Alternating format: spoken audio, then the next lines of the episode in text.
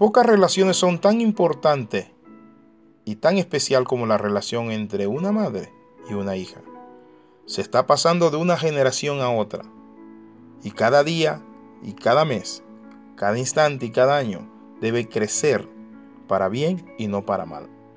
Bienvenido a este devocional titulado Madre e hija, la solución perfecta. Mi amigo, cada caso es complejo y único. Hay madres e hijas que son mejores amigas y hay quienes no pueden dejar de pelear. Incluso las relaciones inexistentes cuando madres e hijas no se hablan o cuando la madre abandona a su bebé al nacer afectan profundamente la vida de ambas. Pero ¿saben qué dice la Biblia? La palabra del Señor dice en el libro de Malaquías que Él hará volver el corazón de los padres hacia los hijos y el corazón de los hijos hacia los padres. Muchas veces he escuchado a hijos decir, es que me abandonó, es que me hizo, es que mi mamá no me entiende, es que me critica, es que me habla fuerte, pero ¿saben qué? Quiero compartirle esto. Lo más lindo es entender que todas las relaciones tienen conflictos. Por perfectas que sean, mientras hayan seres humanos, siempre van a darse los conflictos. Ahora, ¿cómo podemos nosotros solucionar esa situación? En primer lugar, no juzgues a tu hijo ni a tu padre. Mi amigo, cuando uno camina una milla extra, cuando uno lleva una carga pesada o cuando uno está sentado viendo a otro cargar, no es lo mismo que llevar la carga. Si eres la madre o la hija, trata de entender que ambos provienen de distintas generaciones, que los problemas, las visiones y muchos aspectos de la vida son diferentes. Por eso la Biblia dice que hay muchos tiempos, pero ¿saben qué? Ambas tienen que enfrentar distintas circunstancias y problemas, es cierto, pero ambas tienen que tener en mente que fueron llamadas a tener una buena relación. Qué triste es cuando una madre muere y una hija deja que esa madre parta hacia la patria celestial con resentimiento. Qué triste.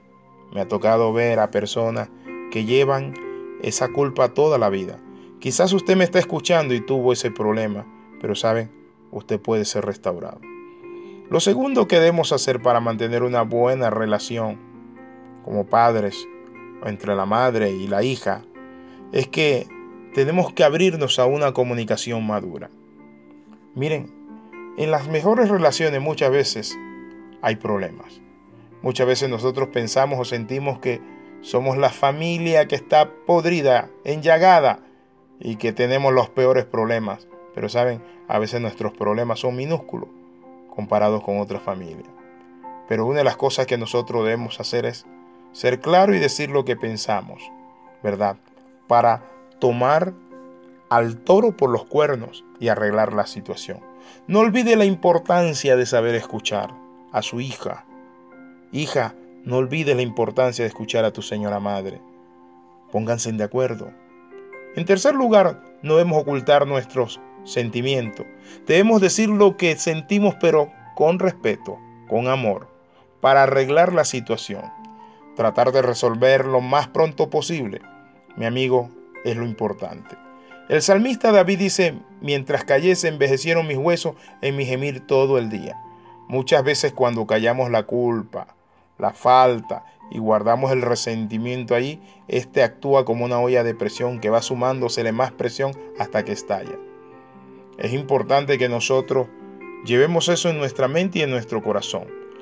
Lo otro, para resolver el conflicto entre una madre y una hija, es que cada uno de ustedes debe sentarse y hacerse la siguiente pregunta.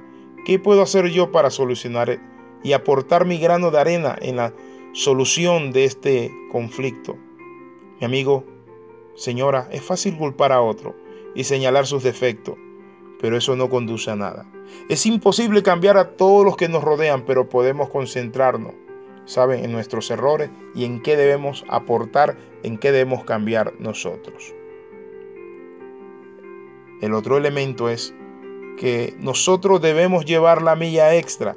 La Biblia dice que si tu enemigo te obliga a llevar carga una milla, tú vas a regalar una milla extra. Imagínese, si el enemigo nuestro nos obliga a alguien a llevar carga por una milla, nosotros debemos llevar una milla extra más.